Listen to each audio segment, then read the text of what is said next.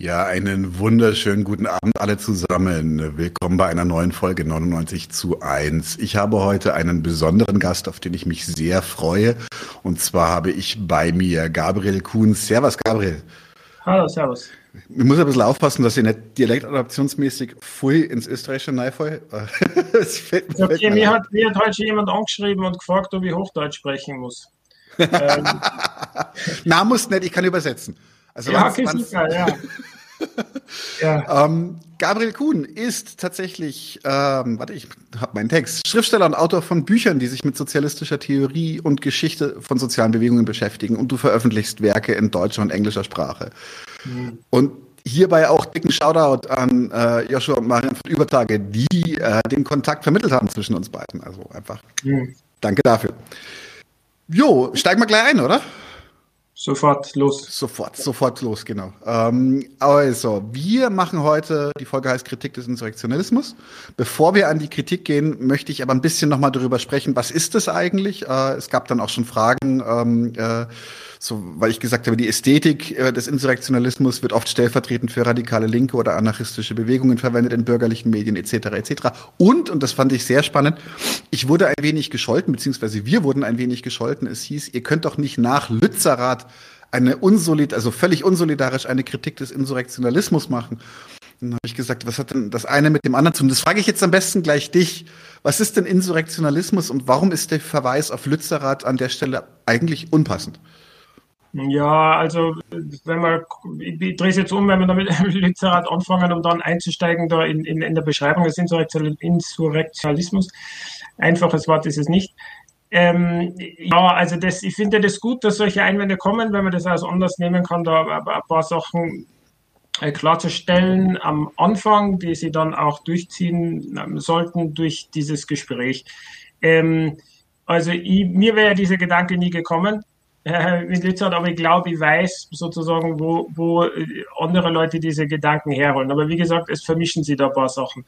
Also, ich war jetzt in Lützerath nicht vor Ort, ich kann nicht genau sagen, was da passiert ist, habe aber das halt aus der Ferne verfolgt. Also das, was ich dort sehe, ist ja ein, ein Protest und, und Widerstand gegen die Staatsgewalt. Ähm, so das hat eigentlich schon einmal mit einem Aufstand nichts zu tun. Aber wenn Leute jetzt finden, das ist haarspalterisch und jetzt sagen, okay, es hat da eine gewisse Ausstandssituation gegeben, fein. Aber also der Insurrektionalismus, das, was daran äh, diskutierwürdig ist, ist ja dieser Ismus-Teil. Also Aufstände können ja alle möglichen Leute gut finden, ähm, mich inklusive. Der Insurrektionalismus ähm, äh, ist ja ist aber mehr als das. Da geht es ja um die Frage, welchen, äh, welche Rolle der Aufstand, Aufstände in revolutionären Bewegungen spielen. Und, und, und als solches ist es eine eigene Strömung innerhalb des Anarchismus, die sich, sagen wir, in den 1990er Jahren entwickelt hat und dann, und dann ziemlich global verbreitet hat. Jetzt kommen wir da mehr also in den definitorischen Teil hinein. Äh, es ist da ganz interessant, wenn man sich so ein Buch anschaut wie, wie Black Flame, ähm, es gibt es auch im Deutschen Schwarze Flamme, ähm, auch kontrovers mittlerweile aufgrund eines der Autoren, aber wenn wir diese Geschichte mal beiseite lassen, sicher, also von den Büchern, die in den letzten 20 Jahren so als Geschichte des Anarchismus geschrieben worden sind, äh, das, das umfassendste.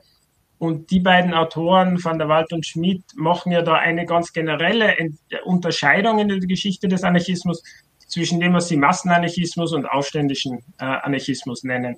Also da wird dann wirklich der aufständische Anarchismus zu einer äh, Tradition, die quasi mehr als 100 Jahre alt ist, wo dann verschiedene Strömungen, der Individualanarchismus, der sogenannte Illegalismus, können wir dann vielleicht später noch darauf zurückkommen, äh, hineinfließen.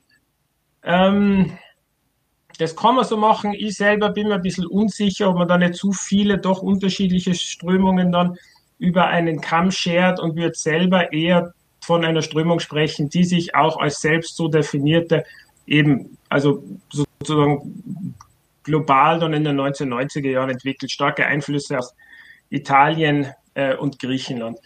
Ähm, die zu definieren ist nicht ganz einfach. Also ich habe mir jetzt auch nochmal vor dem Gespräch die, die Beschreibungen in Wikipedia zum Beispiel angeschaut, also sowohl auf Deutsch und Englisch. Äh, und das ist ja ein ziemlich wildes Sammelsurium, was dort steht. Und, und es bleibt irgendwie über, dass Insurrektionalisten, Insurrektionalistinnen äh, heute Aufstand gut finden. Ähm, das stimmt, ist Teil davon, aber analytisch ist das ja nicht wahnsinnig ergiebig. Also wie gesagt, Aufstände können alle möglichen Leute gut finden. Äh, ich werde jetzt eine versuchen, das ein bisschen näher zu beschreiben, wobei das natürlich, nachdem ich mich selber der Strömung nicht zugehörig fühle, eine Außenperspektive ist, was immer in sich selbst schon problematisch sein kann. Ähm, aber also die, mein Eindruck oder die Definition, die ich jetzt da anbieten werde, die definitorischen Aspekte, beruhen schon auf einer recht langen Erfahrung von, von direkten Austausch mit Leuten, die sich dieser Bewegung zurechnen. Ähm, oft sehr nette Leute, manchmal ein bisschen schwierig, aber das ist überall so. Ähm, und, und das sind auch Erfahrungen also aus mehreren Ländern, nachdem ich relativ viel herumgereist bin und so. Und dann gibt es da natürlich so grundlegende Schriften, also von den, vor allen Dingen von Alfredo Bonanno, der wohl der, der bekannteste insurrektionalistische Theoretiker ist, äh, plus auch neuere Publikationen, die, die da reinspielen. Aber ich glaube, das, was, was den Insurrektionalismus als, als anarchistische Strömung ausmacht, also das die Zentralität des Aufstands haben wir schon angesprochen. Um noch einmal auf, auf der Schmidt und Van der Waal zurückzukommen, deren Unterscheidung so im Kern zwischen diesem Massenanarchismus und dem aufständischen Anarchismus ist äh, auch der eigentlich, dass es nicht darum geht, wer Aufstand gut findet und wer nicht, sondern, so wie Sie das definieren, sind im, im Massenanarchismus äh, müssen Aufstände aus einer Massenbewegung kommen. Dadurch gewinnen sie politische Bedeutung während in ihrer Definition im ausständischen Anarchismus der Aufstand der Anfang der Massenbewegung ist. Also die Aufstände erzeugen die Massenbewegungen. Es wird da sozusagen Ursache und Wirkung in einem gewissen Sinn vertauscht. Und da glaube ich, liegt schon einiges drinnen. Und das äh, hat ja dann auch gewisse äh, Konsequenzen. Also was ja wesentliche, das, also es gibt ja innerhalb des, des aufständischen Anarchismus, Insurrektionalismus auch nochmal unterschiedliche Deutungen, aber es gibt so bestimmte Punkte, die finde ich schon als gemeinsam sind. Eines ist die nicht die Ablehnung der Organisation, das wird manchmal so gesagt, das ist aber eigentlich vereinfachend. Also gerade wenn man zum Beispiel Bonanno liest, da ist schon viel von Organisation, Organisierung die Rede, aber von sogenannter informeller Organisierung, die halt sie konzentriert auf äh, Bezugsgruppen, die sie dann natürlich auch vernetzen können, aber sozusagen vage in, in recht losen Netzwerken. Also jede Form einer formalen Organisierung in äh, auch Gewerkschaften oder Parteien oder so ähm, wird abgelehnt. Ähm, es gibt auch meines Erachtens äh, Desinteresse an, an, an Strategie, weil das ja ähm, die, die Entwicklung des, des Widerstandes und des revolutionären Kampfes aus den Ausständen heraus quasi schon vorwegnimmt. Also man würde ja, wenn man jetzt so strategische Pläne entwirft, nach denen man handeln muss, dann würde die Spontaneität des Ausstandes auch eingeschränkt, während die ja eigentlich die revolutionäre Kraft ist, die, oder die Kraft ist, die, die den revolutionären Prozess vorantreibt. Ähm, so, hm? Ich würde gerne einhaken an der Stelle, und zwar, weil ja. es vielleicht gibt es da Verknüpfungspunkte, die, die, die, die das auch ein bisschen, bisschen griffiger machen. Ähm, ich hab, du hast ja schon gesagt, es ist eine sehr ähnliche, äh, ist eine sehr junge Bewegung. Das ist, ist so ähnlich wie der Post-Left-Anarchism. Das ist so, so, wir reden von 30, 40 Jahren vielleicht, die, die das eine Rolle gespielt hat.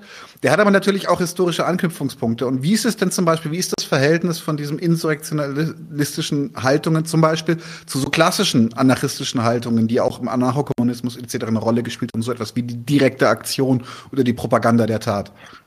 Ja, die direkte Aktion ist ja eigentlich was, was sie, also da glaube ich, gibt es relativ wenig Widerspruch innerhalb des Anarchismus. Also ich glaube, alle anarchistischen Strömungen würden Sie dem verschreiben, weil es ja im Kern bedeutet, dass Aktionen von der, von der Basis her kommen, also selbst gestaltet und selbst verwaltet sind und nicht von ähm, Anführern irgendwelcher äh, Parteien oder Gewerkschaften oder ähnlichem. Also es gibt ja anarchistische Gewerkschaften, beim Anarchosyndikalismus ist es ja eben auch die Basis, die, die äh, da diese Entscheidungen trifft. Also die direkte Aktion, glaube ich, ist, ist ist jetzt kein Kennzeichen von insurrektionalistischen Bewegungen so. Bei der Propaganda der Tat ist es, ist es schon eher so, dass man das, wie ja da zum Beispiel jetzt Herr Schmidt und Van der Wald machen, das in dieser Tradition verorten könnte. Wobei da zum Beispiel, also erstens einmal, also diese klassische Propaganda der Tat, das waren ja eher Attentate und keine Aufstände. Das ist ja auch nochmal sozusagen ein Unterschied.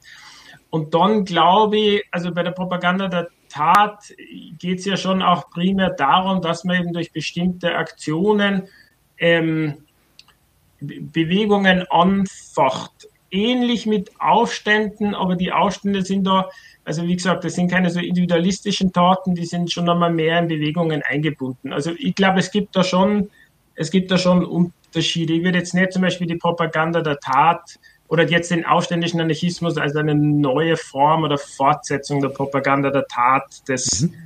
also des um 1900 sehen oder so. Es gibt da bestimmte Anknüpfungspunkte vielleicht, aber ich würde schon als eigenständige, deshalb, ich sehe das schon eher als eigenständige Bewegung, die sich eben Ende des 20. Jahrhunderts bildet. Mhm. Es gibt ein paar schöne Publikumsfragen, die das Ganze auch noch ein bisschen andicken könnten. Erstmal Hi Nightmare, schön, dass du da bist, äh, äh, Stammgästin von uns. Sehen sich Insurrektionalistinnen als eigene Avantgarde, die einen Aufstand auslöst oder auf einen Aufstand hinarbeitet? Wäre dann ja ähnlich dem Selbstverständnis der RAF. Hm. Ja, also ich glaube jetzt, das, das würden die meisten Insurrektionalisten und Innen äh, zurückweisen. Also vor allen Dingen der Begriff der Avantgarde äh, spielt ja da keine Rolle. Ich glaube, äh, ja, es ist kompliziert. Man kann das natürlich, also mit diesen Aufständen, ich, ich, ich glaube, dass, dass man den Leuten schon zugute halten muss, dass es jetzt nicht darum geht, dass sie durch, dass sie Aufstände sozusagen anfachen. Also es geht schon mehr darum, dass Aufstände aus äh, Bewegungen herauskommen oder aus bestimmten Zusammenhängen und man sich in diese eher so einschaltet. Also dass man da so Führungsrollen, ich meine, das, es ist theoretisch nicht ganz klar, das wäre einer meiner Kritikpunkte so, aber ich glaube, dass man das, und der Vergleich natürlich mit der RAF wird. Da würden sie wahrscheinlich steil gehen. Ziemlich geachtet und ist ideologisch und so nicht, nicht wirklich zutreffend. Ja. Mhm. Okay.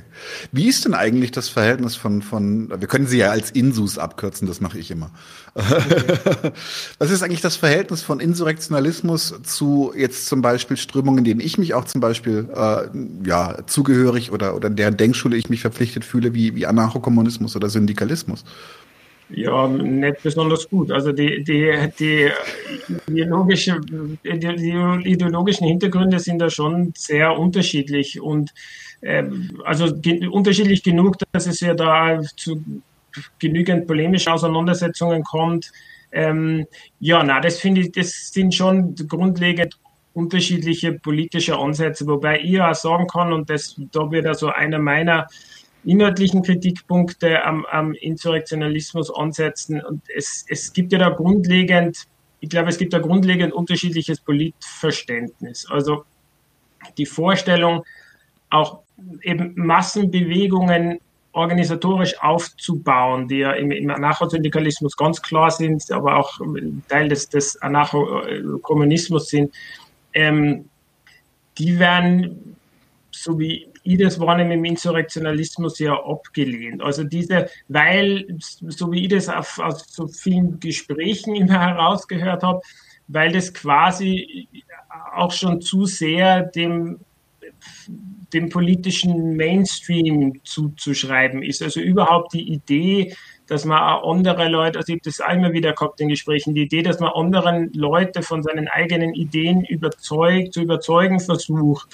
ähm, wird uns als Versuch, Leute zu rekrutieren auf der Basis dessen, dass man Sachen weiß, die die nicht wissen, angesehen oder so. Also es, es, es ist ein anderer, politischer Ansatz der, das war so Teil nochmal, wenn wir nochmal auf die Definition zurückkommen, also wo ich schon, das sind jetzt meine Worte, aber wo ich schon das Gefühl habe, dass im Insurrektionalismus es so sehr stark persönlich, ich will fast sagen, existenzialistisches Politikverständnis gibt. Also es geht sehr darum, die Befreiung äh, in der Aktion selbst zu erleben, eher als eben so Bewegungen strategisch aufzubauen, was, was im Anarchosyndikalismus und Anarchokommunismus ähm, ja schon ein zentraler Aspekt ist.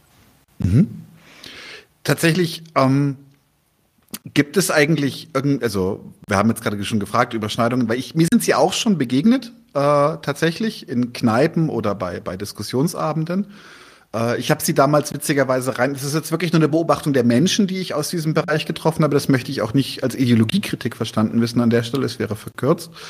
Aber die waren schon witzig. Die waren sehr, sehr ich-bezogen, waren schnell, schnell pikiert, wenn man, wenn man andere Ansichten hatte oh, und fühlten sich schnell ähm, beleidigt. Es gab dann zum Beispiel die Diskussion, und da möchte ich auch gleich drauf, äh, drauf äh, kommen, es gab dann die Diskussion, ob die Ästhetik des Insurrektionalismus nicht abschreckend ist weil dann halt auch eine Genossin gesagt hat, die eine, eine, sagen wir mal, eigentlich eine eher mild, gut bürgerlich aussehende Anarchokommunistin hat gesagt, naja, Leute mit, mit Haskap und Molly, das ist hier halt nichts. und das ist auch die Frage, die ich jetzt habe. Ist das zum Beispiel die Ästhetik des Aufstandes, das ist ja eine Ästhetik, die sehr, sehr, die sehr, sehr allgegenwärtig ist. Ich meine, du gehst hier in, den, in Berlin in den Disorder Rebel Store und kannst dann Poster kaufen von, von wirklich, also jetzt literally brennenden Polizisten und sowas. Ähm, da möchte ich jetzt auch gar nicht irgendwie eine große Kritik dran üben.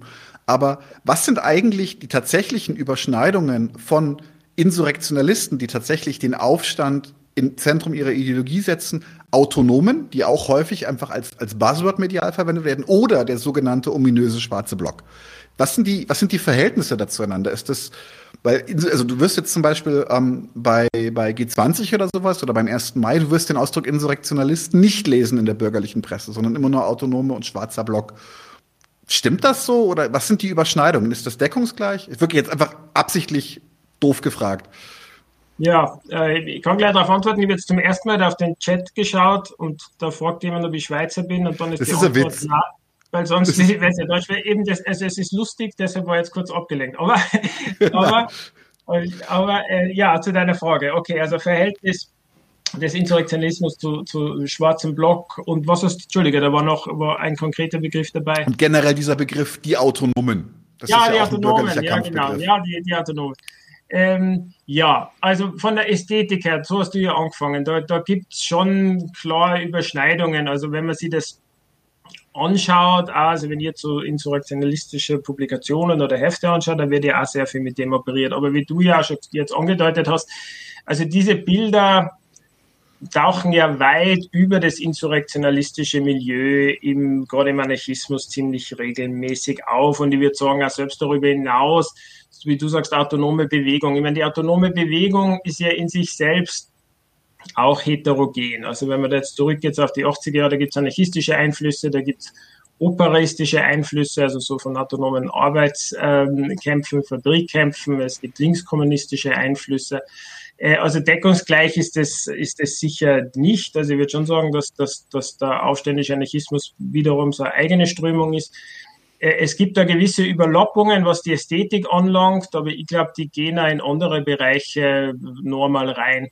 Ähm, wie abschreckend das ist oder nicht, das, das sind natürlich, also da kommen wir wirklich an so subjektive Wahrnehmungen und ja. Gefühl und, und alles und uh, so rein. Ich, also es gibt ja, wenn man sich so diese Bilder anschaut, ich meine, es gibt Leute, das was ich aus eigener Geschichte, die sehr darauf ansprechen und für die das also motivierend ist und das da so ein Einstieg dann auch ist in, in, in politische Auseinandersetzung und es gibt Leute, die das halt äh, überhaupt nicht anspricht, abschreckt. Das, ähm, wie, was das dann für Bewegung und so bedeutet, das ist nochmal eine eigene Frage. Ich persönlich aus verschiedenen Gründen beschäftige mich mit diesen Fragen nicht so sehr oder habe manchmal den Eindruck, dass man sich ein bisschen festrennt in, in, in mhm. solchen Diskussionen rund um die Ästhetik.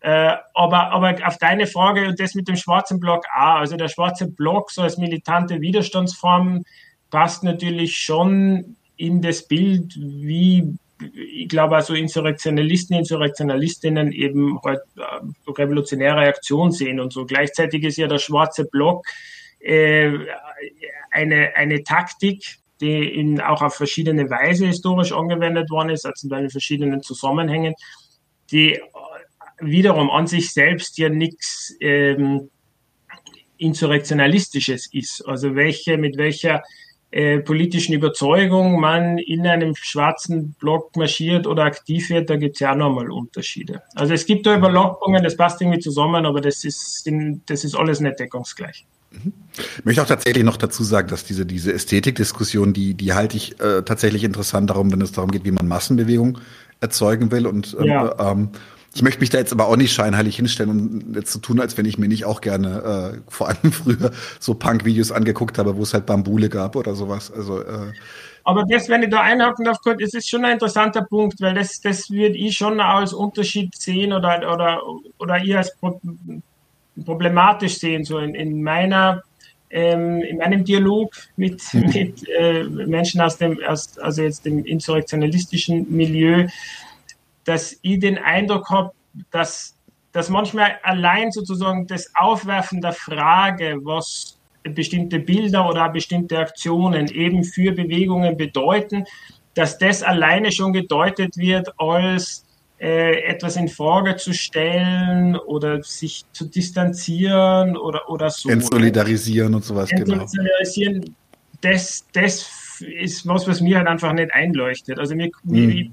diese Diskussionen müssen einfach möglich sein. Die sind ja Teil einer, so wie es ich halt sehe, politischen Kultur. Und natürlich kann man sich die Frage stellen, ob eine bestimmte, auch eine militante Aktion in, in einem bestimmten Kontext jetzt gut oder schlecht war, relativ auf das bezogen, was man sich halt als Ziel setzt. Aber mhm, kommt ja wieder dieses grundlegende Problem, dass ja wiederum im insurrektionistischen Milieu auf dieses Zielsetzen selber schon wieder als problematisch angesehen wird, weil sich ja die Ziele aus dem Kampf heraus entwickeln sollen ähm, und müssen. Also da dreht man sich ja dann ein bisschen im Kreis, aber ich glaube, das ist deshalb, weil es, wie gesagt, es gibt so ein paar so Kern, also wirklich so Kernunterschiede, ähm, die, wie, um jetzt noch einmal auf, auf, schwarze Flamme zurückzukommen, die also bestimmte Leute wirklich dazu veranlassen, da von zwei grundlegend unterschiedlichen politischen Strömungen historisch zu sprechen, was für mich ein bisschen mhm. zu weit gezogen ist. Mhm. Vor allen Dingen kann ich auch noch dazu sagen, nicht? manche Leute, so wie das jetzt auch bei diesen Black Flamatoren der Fall ist, ziehen dann auch noch den Schluss, dass nur eine dieser Strömungen, die wirklich anarchistische ist,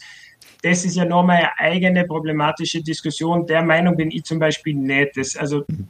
Der Anarchismus ist eine, war immer eine vielfältige Bewegung, da gibt es unterschiedliche Strömungen. Und da jetzt anzufangen, darüber zu diskutieren, wer jetzt den Anarchismus also wirklich repräsentiert und wer nicht, das sind Diskussionen, die meines Erachtens nirgendwo hinführen und dann nicht entschieden werden können. Ähm, ähm, aber wiederum, es gibt da wesentliche Unterschiede, ähm, ja, die auch politische Bedeutung haben. Ist es denn möglich, weil einfach, dass die Leute vielleicht ein bisschen einen Griff dafür kriegen? Gibt, kannst du Beispiele für insurrektionalistische Bewegungen nennen, sofern das nicht irgendwie äh, Geheimnisverrat ist oder sowas?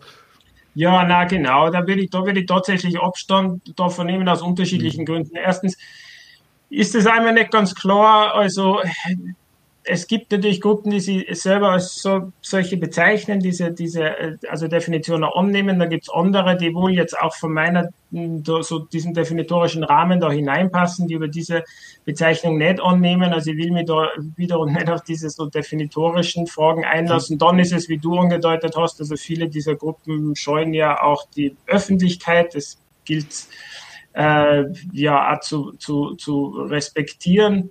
Ähm, ja, und, und ich glaube, also Leute, und dann vor allen Dingen, also gerade wenn wir jetzt hier nur, also auch, auch kritisch über den Insurrektionalismus reden, sehe ich es jetzt nicht als, als notwendig an, da nochmal bestimmte Projekte mhm. oder Gruppen oder so, da, da denen nochmal eine besondere, besondere mhm. äh, Rolle zu geben.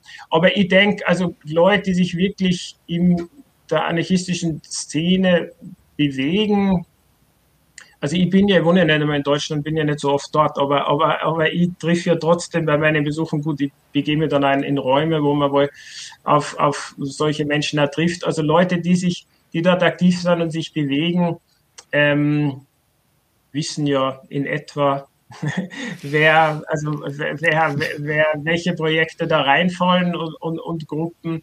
Ähm, ja, und also es ist auf jeden Fall, es ist ja es ist wirklich, kann man wirklich sagen, eine, eine globale Bewegung, die im deutschsprachigen Raum äh, präsent ist und das Mhm. Wir, werden, wir werden nachher noch ganz kurz äh, auf, auf einen Teil der griechischen Bewegung zu sprechen kommen, weil ich da ein ästhetisches Beispiel machen möchte, um, um, um mhm. eine ähm, durchaus etwas polemische Frage zu stellen, also bleibt am Ball. Was ich jetzt noch mich interessieren würde, ist, ist ähm, jetzt gehen wir mal ins Detail. Jetzt reden wir mal ein bisschen mehr über das, was ist, was ist die Strategie? Wir haben jetzt, wir haben jetzt schon festgestellt, es ist, äh, sie sind, sie, sie sind, sie, sie lehnen die verbindlichen Organisationen ab. Sie möchten nicht Massenbewegung sein, möchten nicht Teil einer Massenbewegung sein oder nicht zumindest einer, einer, einer, einer aktuellen. Ähm, ich habe also, du hast gesagt, sie lehnen Parteien ab, sie lehnen Gewerkschaften ab. Ich kenne aus ihren Schriften auch, sie lehnen auch Föderationen ab, also so, so verbindlichere Föderationen oder auch solche Sachen wie Espezifismo oder, oder Plattformismus und sowas. Ähm, wie denken denn Insurrektionalisten nun, dass es von dem Aufstand zur Massenbewegung oder zur sozialen Revolution kommt?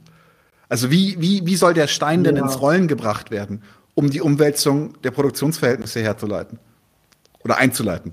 Ja, also das ist jetzt natürlich immer schwierig, kann ich da dazu sagen. Also das, nachdem ich mit der Strömung nicht, nicht äh, zurechne, das sind ja immer Außenperspektiven. Ich glaube, würde man jetzt Leute fragen, die sich dieser Strömung zurechnen, würde man unterschiedliche Antworten erhalten.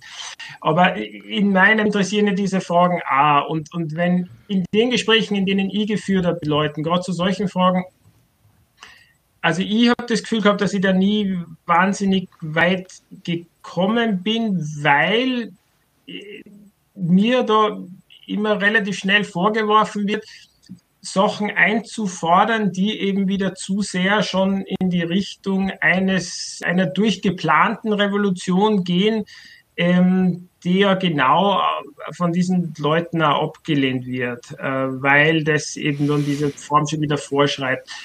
Ähm, ich habe das auch erlebt, so, also das glaube ich, gibt es auch so Tendenzen, wo selbst Massenbewegung irgendwie schon suspekt ist. Wobei das zum mhm. Beispiel, wenn man jetzt Bonanno liest oder so, ist es ja nicht so. Da geht es schon darum, also da, da, ist schon die, die Massenbewegung und der Massenaufstand ist dann quasi der Höhepunkt der, der Revolution. Also das, da gibt es wiederum nochmal unterschiedliche, unterschiedliche Deutungen. Äh, aber ja, na, also mir, das wäre ja einer meiner Kritikpunkte. Mir ist das nicht ganz klar. Deshalb habe ja ihr das, wie ich das vorher gesagt habe,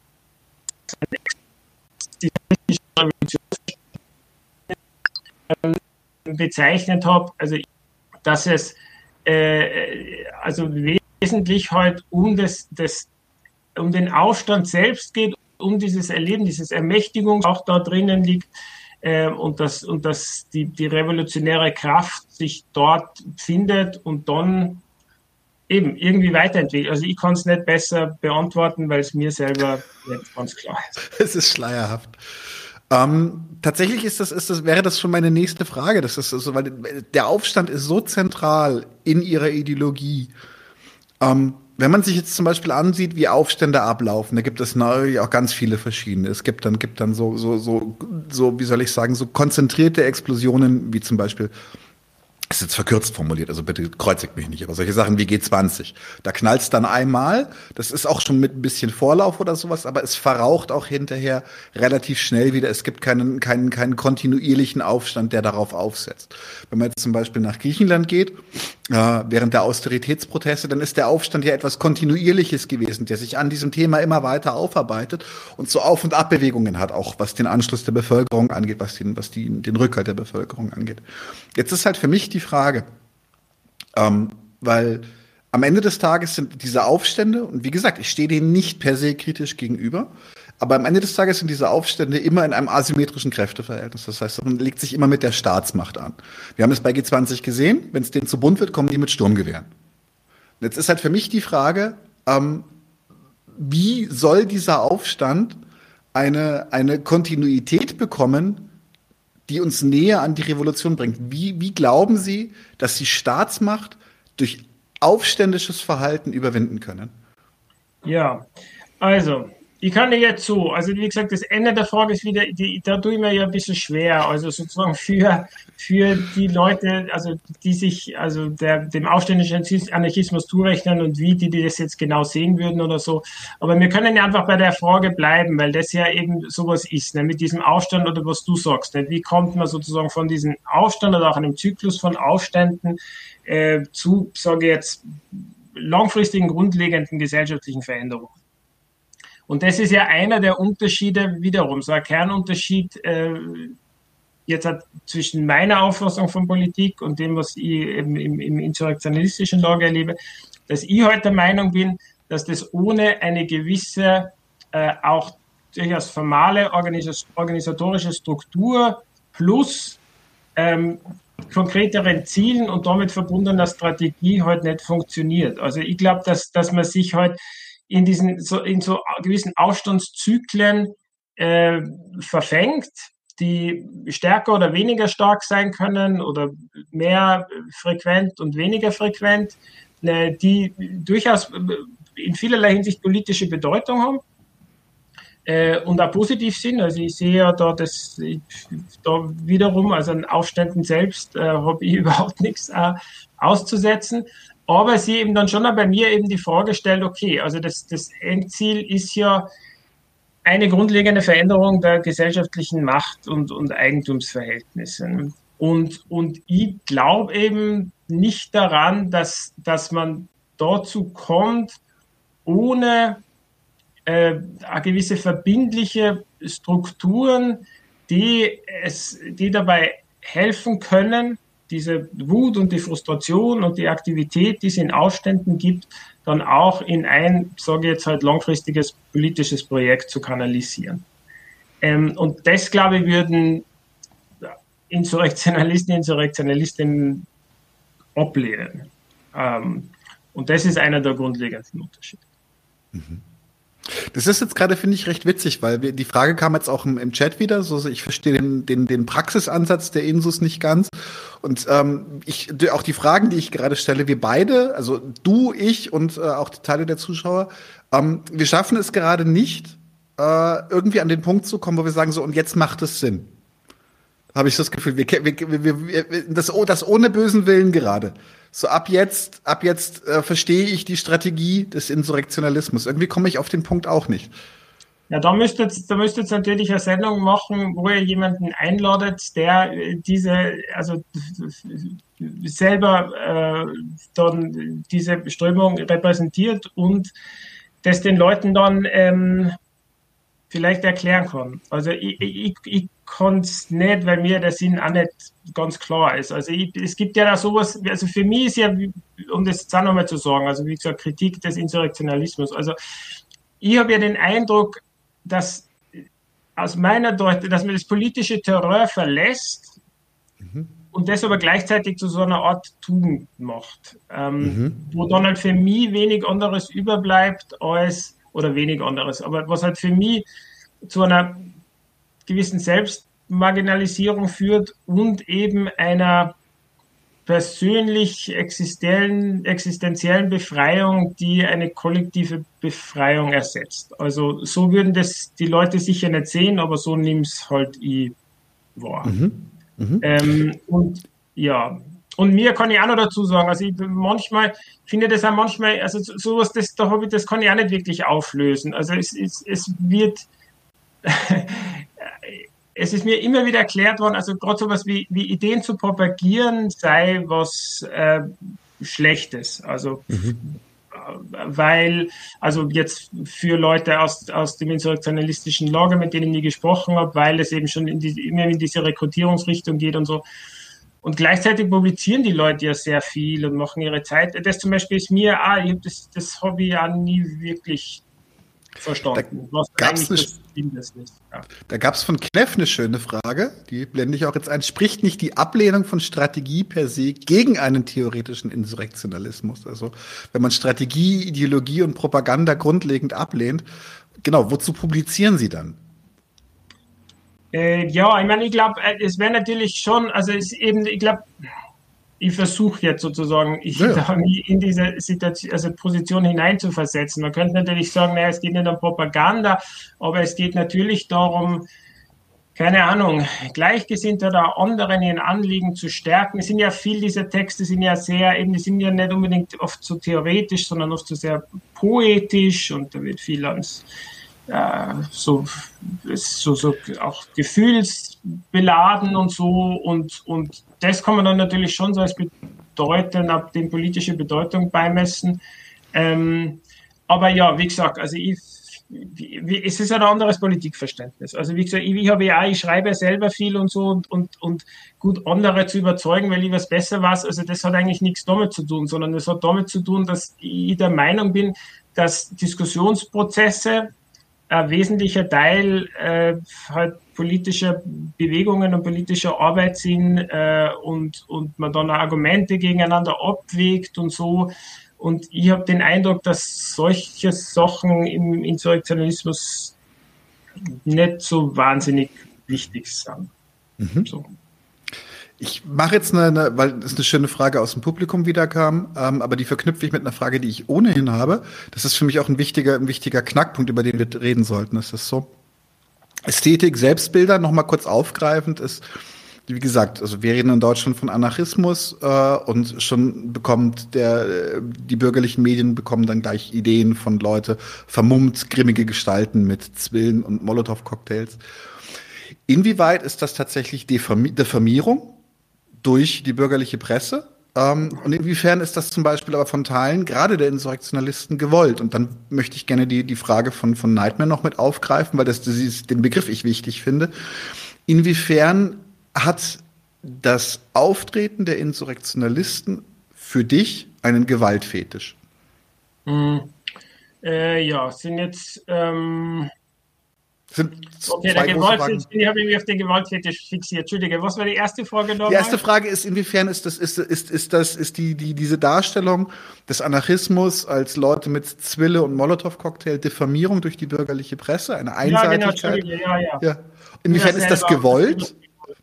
Ah, ja, das hat irgendwie, also gewollt weiß ich nicht. Es, es, es, es wird natürlich schon irgendwie befeuert. Also man, man verwendet ja diese Bilder wiederum, also klar, das im insurrektionalistischen Milieu ist aber ein anderen. Also, ja, klar. Also, also reicht, reicht also normal, normale Punkband oder so, genau. Man bedient, man bedient ja auch diese Bilder.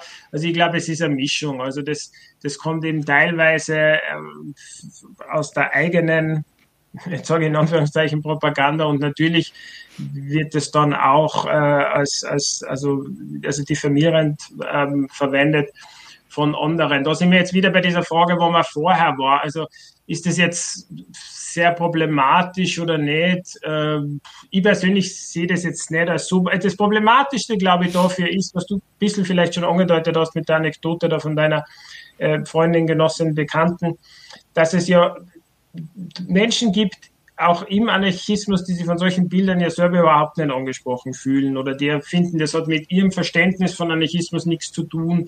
Und das finde ich eigentlich da das Problematischste, weil, weil die Menschen sich ja dann auch vielleicht zu wenig repräsentiert oder missverstanden fühlen. Also das sehe ich eigentlich als problematischer als so diese allgemeine Außenwirkung, die das erzeugen kann. Da bin ich wirklich eher der Meinung, dass, also ganz allgemein so, also dieses ja, wir Anarchisten und Anarchistinnen haben es so schwer, weil man so von der bürgerlichen Presse immer so diffamiert wird und Anarchie wird immer mit Chaos gleichgesetzt und so. Ich weiß es nicht wirklich. Also ich glaube, macht man gute Politik, dann macht man gute Politik, dann sind so Sachen vielleicht auch nicht so, so wahnsinnig wichtig oder so. Ähm, und das mit diesem Gewaltfetisch, also das ist jetzt ein Wort, das würde ich nicht, nicht mhm.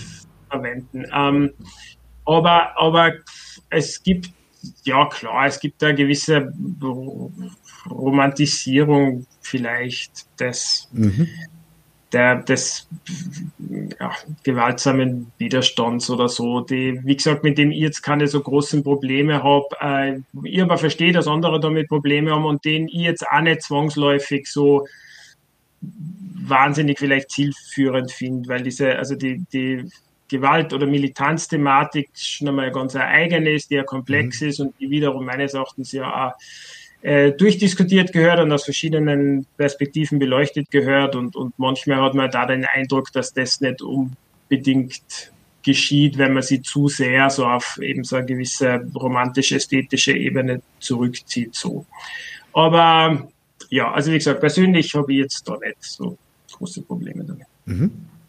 Ich würde gerne, gerne noch kurz in der, in der, in der Ästhetikdiskussion bleiben. Und zwar möchte ich jetzt ein, kurz, ein kurzes Thema aufmachen. Und zwar ähm, gibt es, weil du das schon gesagt hast, also der Insurrektionalismus äh, in Italien und Griechenland eine sehr, sehr große Rolle gespielt hat. Und es äh, gibt auch eine relativ große insurrektionalistische Organisation, oder gab sie, sofern sie nicht zerschlagen wurde, die sogenannte Verschwörung der Feuerzellen in Griechenland die ähm, tatsächlich bis hin zu Briefbomben äh, versandt haben ähm, Griechenland hat ja eine ganz, hat ja auch eine andere Historie des, des Mil der Militanz. Also das muss man schon mal sagen. Das ist also die, der, der Sprung ist nicht so hoch, wie sich das jetzt vielleicht für einen Deutschen 2022 anhört. Allerdings, was ich schon sagen möchte, und zwar gibt es einen, einen, ein Mitglied von Ihnen und ähm, da möchte ich jetzt tatsächlich zum ersten Mal einen Disclaimer von meiner Seite machen, weil Janis Michaelidis äh, sitzt als politischer Häftling im Knast in, in Griechenland und wird gefoltert und misshandelt. Und da ist überhaupt kein Federlesens von meiner Seite dabei, dass das ein politischer Gefangener ist und dass der unsere Solidarität braucht als politischer Gefangener. Ich meine, diese Kinder sind, sind wirklich Jugendliche gewesen häufig. Die sind so misshandelt worden von der Polizei bei der Verhaftung, dass sie die, die Fotos für die Presse photoshoppen mussten, weil das einfach zerschundene Visagen waren ähm, was dann durch einen Zufall, weil es halt Handyfotos gab, rauskam. Also hier ganz klar, also wenn es darum geht, darum geht, äh, Repression oder sowas, äh, immer, immer, immer gegen die Repression, egal wer sie da auf die, wer sie da abbekommt. Allerdings, und da möchte ich kurz hier ein Beispiel, ich habe ein Foto rausgesucht, das werde ich auch beschreiben für die Leute, die uns nur zuhören. Und zwar heißt Janis Michaelidis hat den Spitznamen der Bogenschütze von Sidagma. Hier ist ein Foto von ihm auf einer Demo, wo er tatsächlich mit Pfeil und Bogen die äh, Polizei angreift. Und ähm, jetzt muss ich schon, es ist jetzt absichtlich ein bisschen Polemik, weil mich dieses Bild halt irgendwie auch amüsiert, weil ich sehe jemanden, der, der nach bestem Wissen und Gewissen und mit großer Leidenschaft für, vielleicht sogar für, für, für, für, für faire Ziele oder sowas kämpft, indem er mit Pfeil und Bogen gegen die Polizei vorgeht. Und ähm, jetzt wirklich provokant gefragt, ist das, ist das irgendwie auch eine übersteigerte Form von Heldenfantasien, denen, denen Sie sich da hingeben? So wir, die, die, die Unterdrückten gegen den Unterdrücker, weil ich, also ich finde das ein bisschen persönlich, das ist jetzt meine Meinung, auch ein bisschen absurd, gegen schwer bewaffnete Polizei mit Pfeil und Bogen vorzugehen. Es gibt ein schönes Foto, aber die, die, die Realität ist es, dass sie dich halt wegputzen, wenn sie, wenn sie die Nase voll von dir haben. Ähm, es hat für mich so ein bisschen was von revolutionärem Live-Action-Roleplay. So, so wir, wir, wir, wir, wir spielen Revolution. Das ist, wie gesagt, das ist eine absichtlich provokant formulierte Frage. Sehe ich das zu kritisch, deiner Meinung nach?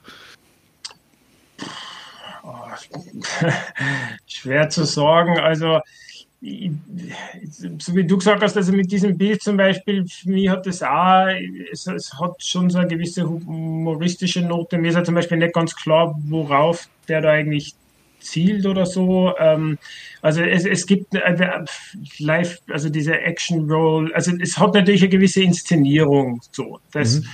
ähm, das, das hat's ja, ähm, aber es hat ja diese so David gegen Goliath-Dimension, aber das kennt man ja aus hunderten anderen Bildern, palästinensische Kids mit ihren Steinschleudern und, und, und so. Nicht? Und ich glaube, wir sind halt wieder da, ich meine, manche Leute, also ich, ich ich habe jetzt bekannte Genossen, Genossinnen vor mir, die würden sich das anschauen und mit den Augen rollen und halt wegdrehen und irgendwie so das halt das mhm. einfach blöd, lächerlich finden.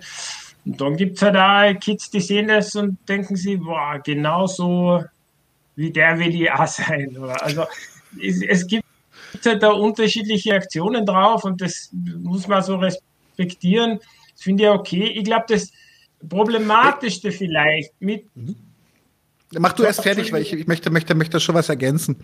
Ja, gut. Ja, ich kann, das, was ich nur sagen will, ich glaube, das Problematischste mit, mit solchen Sachen ist ja vielleicht auch wieder gerade so, wenn es eben um die Inspiration geht. Es gibt natürlich vielleicht irgendwo, bin mir nicht sicher, aber es gibt vielleicht ja irgendwie schon so, so, so sowas wie Verantwortung oder so. Also du, wenn, wenn du, ähm, weil es ist ja kein, kein Kinderspiel. Also wie gesagt, man kann nicht sagen, das Foto ist irgendwie lustig und, und, und inszeniert und damit gegen Goliath, aber, aber das ist natürlich, kannst, also kann man da in, in also ernsthafte Auseinandersetzungen geraten, wenn man diesen dieser Form von Aktion nacheifert, deren Konsequenzen jetzt vielleicht auch gerade jüngeren Leuten nicht zwangsläufig ganz klar sind oder so. Also die Frage muss man sich vielleicht stellen. Also eben kann man andere dazu verleiten, Sachen zu tun, zu denen sie eigentlich nicht wirklich, wie soll man jetzt sagen, reif sind oder auf die sie nicht zusätzlich zu, zureichend vorbereitet sind oder so. Das, das mhm. glaube ich, ist eine Frage, die man sich so stellt. Ansonsten mhm. aber, wenn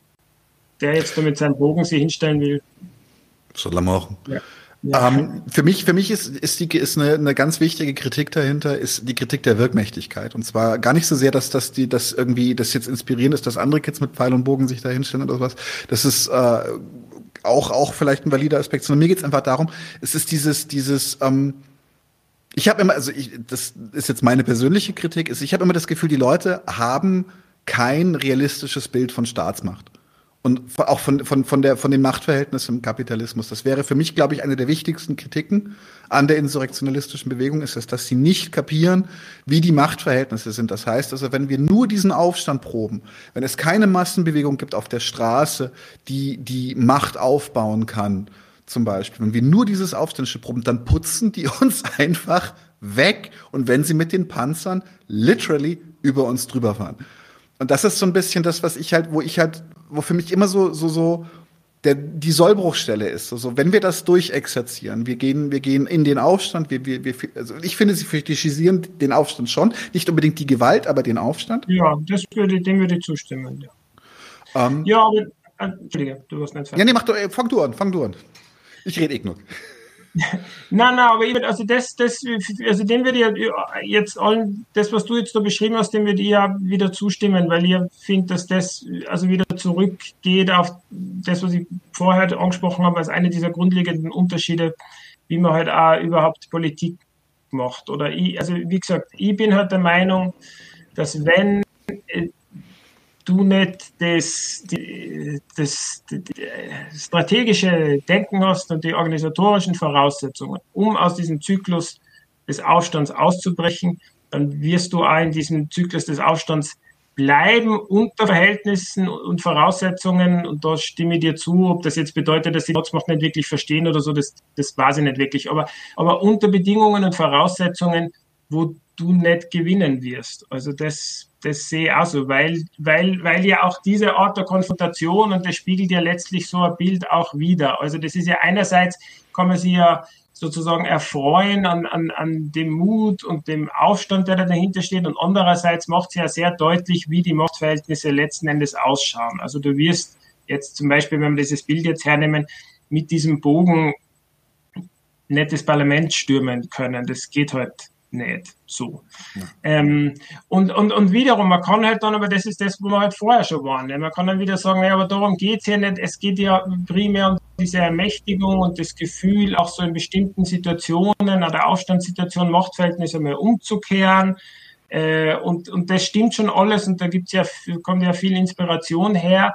Aber es ist halt, so wie sie, es, es, es ist eine politische Sackgasse. Also es ist, es ist kein politisches Projekt, ähm, das wirklich zu grundlegenden gesellschaftlichen Veränderungen führen mhm. wird, meines mhm. Erachtens. Ich begrüße die Klarheit deiner Worte da absolut. Also das ist, da möchte ich auch gleich ähm, vorher noch eine Zwischenfrage aus dem Publikum und dann möchte ich auch noch eine, noch eine Frage genau dazu stellen. Äh, und zwar fragt, oh, das ist jetzt ein Zahlencode, AF 602 nee, 6020a äh, fragt, müssen Aufstände für Insurrektionalismus zwangsläufig gewalttätig sein? Grüße aus Innsbruck, also Aquapiv genet. Ja, ich lache natürlich Grüße aus Innsbruck, ja, hallo. ja, klar. Das freut mich, das freut mich immer. Ähm, das kann mich fast an die Frage nicht erinnern. Ja, doch, und die Aufstände immer gewalttätig sein müssen. Glaube ich nicht. Also das, das, das glaube ich, würden auch, also zumindest zu die Insurrektionalisten, Insurrektionalistinnen, die ich kenne, würden das, glaube ich, jetzt nicht zwangsläufig als, als wesentlichen Teil eines Aufstands definieren. Dann kommt natürlich immer die Frage dazu, was ist jetzt Gewalt und was nicht oder so. Aber na, also dass da Also glaube ich nicht zwangsläufig. Also man kann sich ja wirklich so Ausstände, weiß nicht, gibt es Ausstände in der Form zivilen Ungehorsams? Ja, ich glaube, das gibt schon. Also ich würde das so sehen, weiß nicht, gibt es vielleicht unterschiedliche Ansichten in dem Milieu. Aber ich würde jetzt zum Beispiel nicht, das, das würde jetzt nicht sagen, dass das, deshalb habe ich ja vorher mir ein bisschen, ja, ist jetzt lustig, ich habe ich dem zugestimmt, dass es eine Fetischisierung des Aufstands gibt, aber nicht zwangsläufig ein Gewaltfetisch. Mhm. Also ich glaube, da muss man nochmal unterscheiden. Ähm, das, wie gesagt, es gibt so eine gewisse Romantisierung und dadurch vermischt sich das ja auch sehr und es ist schon sehr präsent, gerade wiederum in dieser ästhetischen Darstellung in dem Milieu. Aber ich glaube nicht, dass es das, das zwangsläufig so ist. Also ich kann mich also an Diskussionen erinnern, ähm, jetzt im anarchistischen Milieu allgemein, wo zum Beispiel Leuten, die so sehr für, für äh, militantes, äh, militante Politik ein, eintreten, wo denen der Vorwurf dann oft gleich gemacht wird, ja, aber der Insurrektionalismus da, da, da, und die dann meines Erachtens berechtigterweise sagen, naja, aber warte, also mit Insurrektionalismus habe ich nichts zu tun oder so, nur mhm. weil ich jetzt ähm, äh, also finde, dass, dass, dass militante Widerstandsformen wichtig sind.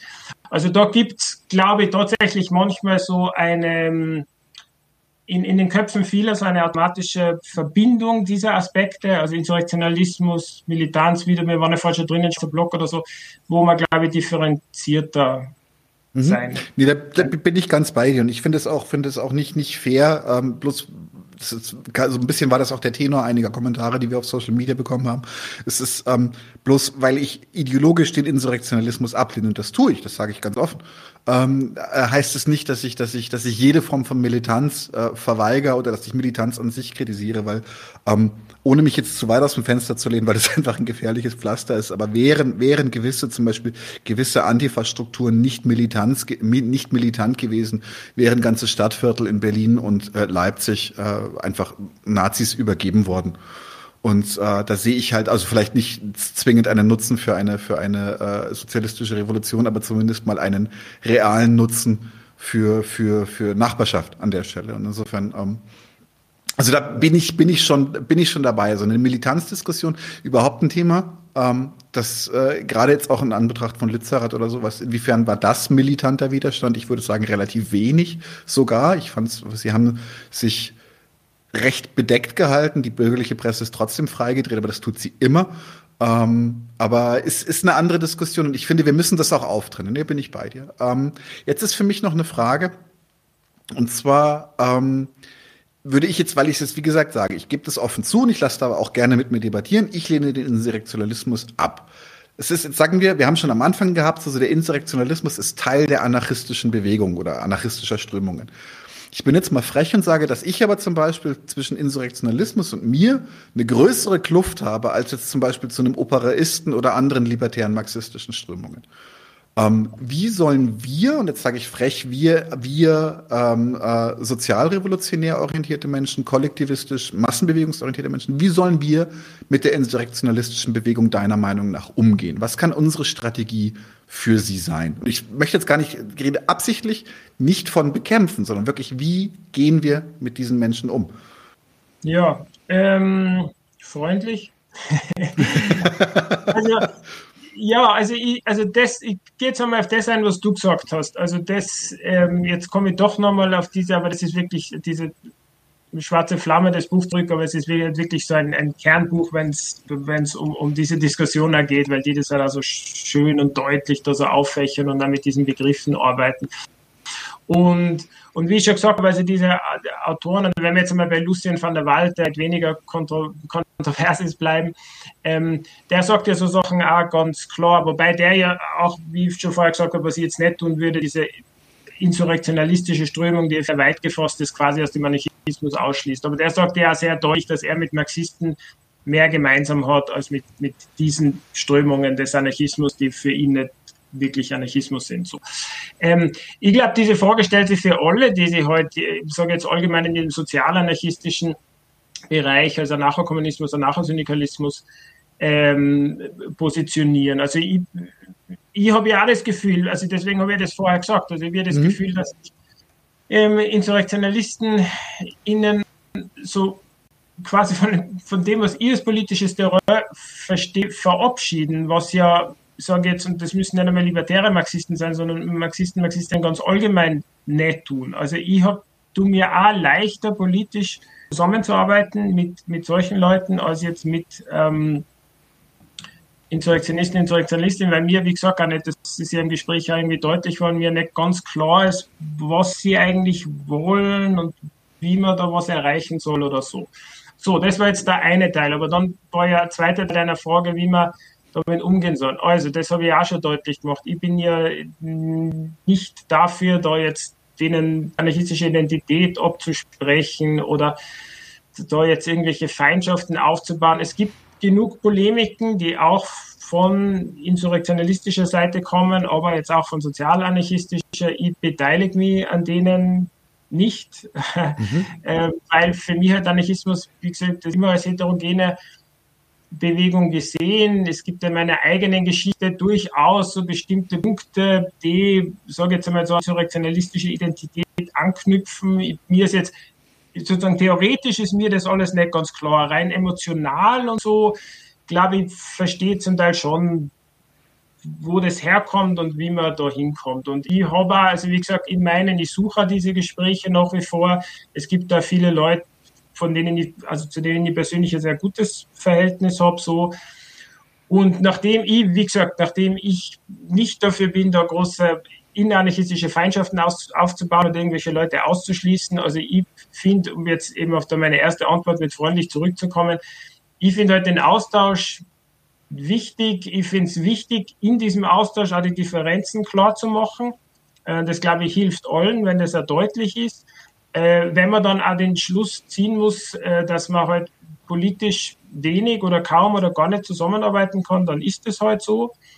Ähm, aber wie, wiederum, also es ist halt ein Teil der Bewegung, es muss man sagen, es ist ein einflussreicher Teil der anarchistischen Bewegung die letzten 30 Jahre. Es gibt sozusagen, wenn man will, so den deutlich aufständischen Anarchismus oder dieses Milieu, aber es gibt ja dann auch so ein Milieu drumherum, das jetzt wiederum selber nicht zwangsläufig aufständisch bezeichnet, aber das, wo es da Überlappungen gibt, also die Einflüsse sind schon relativ stark. Ähm, und ich finde, man muss das auch anerkennen. Viele Leute fahren darauf irgendwie ab, lassen sie davon inspirieren, rechnen sie dazu und ich finde es halt wichtig, diesen Austausch mit den Leuten auch weiterzuführen. Es ist ja nicht so, wie gesagt, also da gibt es ja was jetzt so die Kritik der Gesellschaft, so bestimmte Konsequenz im Handeln oder so. Das kann natürlich ja zu so einem gewissen Puritanismus werden. Man arbeitet absolut nie mit irgendwelchen Gewerkschaften oder Parteien zusammen oder so, aber manchmal kann so eine Haltung auch inspirierend sein. Also ja, also Antwort auf deine Frage, ja, man, man sucht den aus, manchmal geht es halt nicht, weil die Polemiken zu groß sind oder so. Aber ansonsten würde ich sagen, man sucht diesen Austausch und versucht den irgendwie produktiv zu gestalten. Mhm. Okay, fair enough. Jetzt würde ich tatsächlich auch, Entschuldige, mit einer persönlichen Frage äh, ausfaden. Äh, vorher noch kurz den Appell, wenn ihr noch Fragen stellen wollt äh, an Gabriel, dann macht es jetzt, weil jetzt kommt meine. Ich muss kurz husten, ich mache kurz das Mikro aus. Ah, am Bier verschluckt professionell also. gemacht. ja, nee, tatsächlich würde ich jetzt auch gerne äh, fast schon auf einer persönlichen Note äh, äh, enden. Und zwar gab es für dich äh, Situationen oder gibt es Situationen, wo du froh bist, dass es, dass es noch ordentliche Insus gibt? Ähm, sage ich gleich. Ich habe jetzt wieder einmal ganz kurz da auf den Chat geschaut. Alles so persönlich hier, das, das, wird so, wenn man mich einladet. Also da müsste man dann andere Leute einladen. Das, das liegt in meinem Naturell. Ähm, ja, also Situationen, wenn du jetzt auf so, so, so Geschichten anspielst, wo man irgendwie, äh, also kurz davor gestanden ist, von einem rechten Mob zusammengeschlagen zu werden und dann tauchen da irgendwie die heldenhaften